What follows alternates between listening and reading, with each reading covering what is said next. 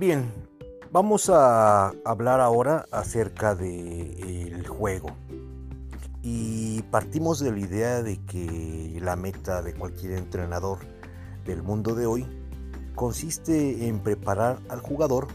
para que por su cuenta reconozca y resuelva los desafíos que le presenta este y otros apasionantes deportes que se rodean de características muy peculiares como pudiera ser la incertidumbre,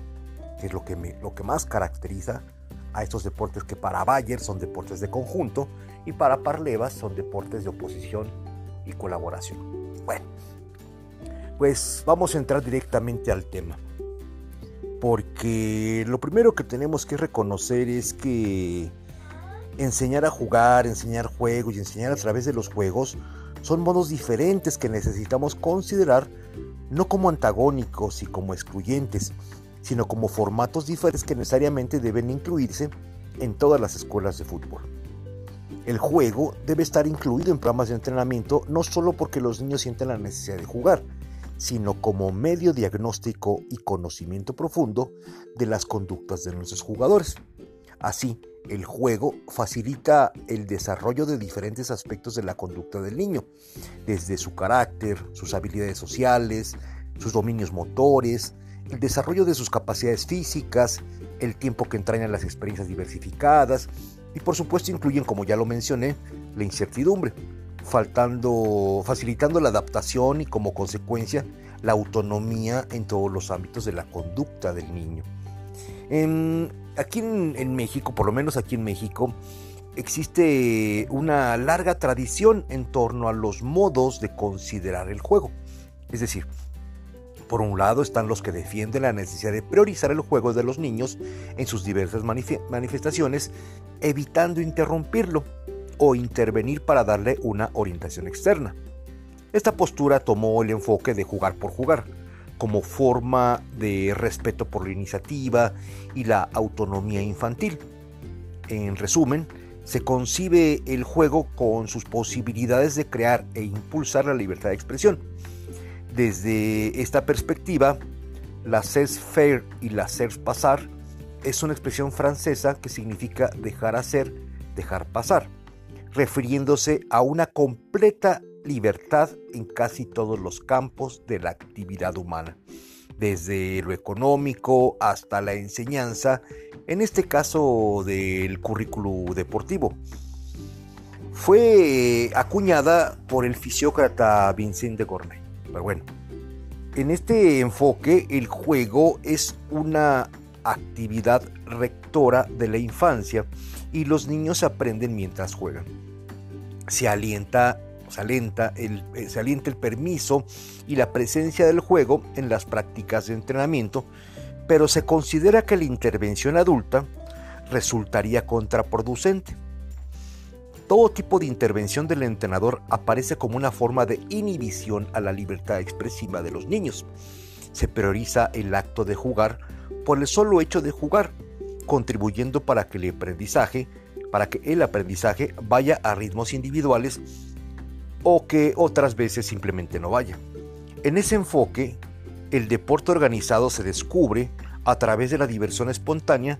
pero muy poco ajustada. Es decir, todo tiene sus pros y sus contras. Por ejemplo, una otras características que, que también tienen este tipo de perspectiva de jugar por jugar es que la actividad se convierte en una actividad, o sea, la actividad lúdica se convierte en una actividad desmedida, donde prácticamente cada quien hace lo que se le plazca, donde si no existe una persona que coordine, que oriente, que mm, sea el puente entre la diversión y el aprendizaje, puede convertirse o puede generar actualmente desvirtuaciones o cambios o las interpretaciones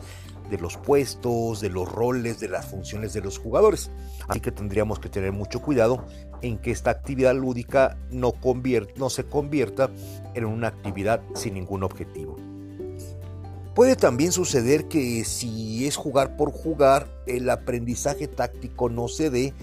porque el niño dice yo quiero ser hoy portero, hoy me, me, me, plaza, me, me gustaría ser defensa, mañana quiero ser delantero, etc. Y eso a la hora de analizar las conductas tácticas en cada uno de los puestos, pues él ni siquiera está preocupado por eso. Habría quien diría tampoco está en edad para preocuparse por eso, pero sí para tomar decisiones y sí para ubicarse y para responsabilizarse porque es un juego, como ya lo mencioné, de colaboración tampoco llega a haber una gran mejora técnica si el entrenador no está pendiente de lo que está realizando el niño durante o cómo está ejecutando el niño durante, durante su jugar. Mm, y creo que lo más delicado de, de dejarle toda la responsabilidad del aprendizaje al juego es esta falta de habilidades de escucha. Es decir, la falta de capacidad para atender, para hacer y competir al mismo tiempo, para retener lo que se le dice en cuanto a indicaciones básicas de ubicación, de roles, de ayudas, de apoyos. Habilidades de escucha que tienen también que ver con la memoria sostenida durante el partido, es decir, que lo que se les pidió hace dos minutos lo puedan aplicar, pero que también dentro de 20 minutos del partido ellos solos lo recuerden y lo sigan aplicando tal y como se les recordó. Y por otra parte, la memoria selectiva, es decir, hay cosas que pudieran serle de utilidad para resolver ciertas situaciones específicas del juego, pero que nos podemos olvidar a la hora de, de jugar y concentrarnos en otras que pudieran no ser tan importantes. Digamos que esos son los puntos débiles de jugar por jugar. Del otro lado de esta posición está una segunda tradición que sostiene que la importancia de incluir el juego como método para enseñar pues radica en eso o en la orientación. La premisa que subyace a esta percepción está expresada en el jugar para, no el jugar para, no nada más decir jugar por jugar, sino jugar para, es decir, jugar para desarrollar esas habilidades, jugar para, para practicar ciertas actividades, etc.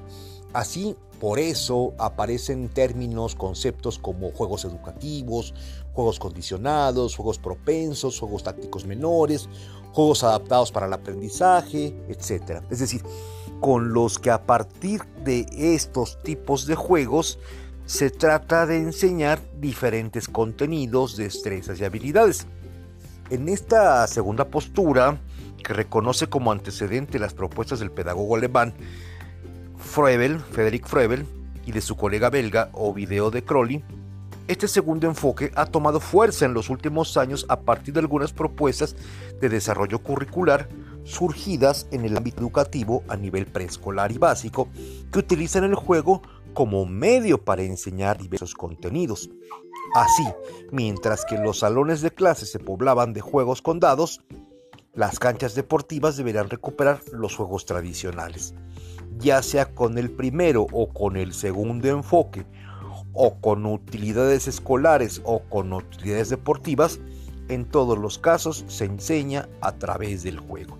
El maestro, o en este caso el entrenador, utilizaría el juego como un fin para enseñar otros saberes valiosos para los niños y que a la vez este juego, o sea el juego en sí,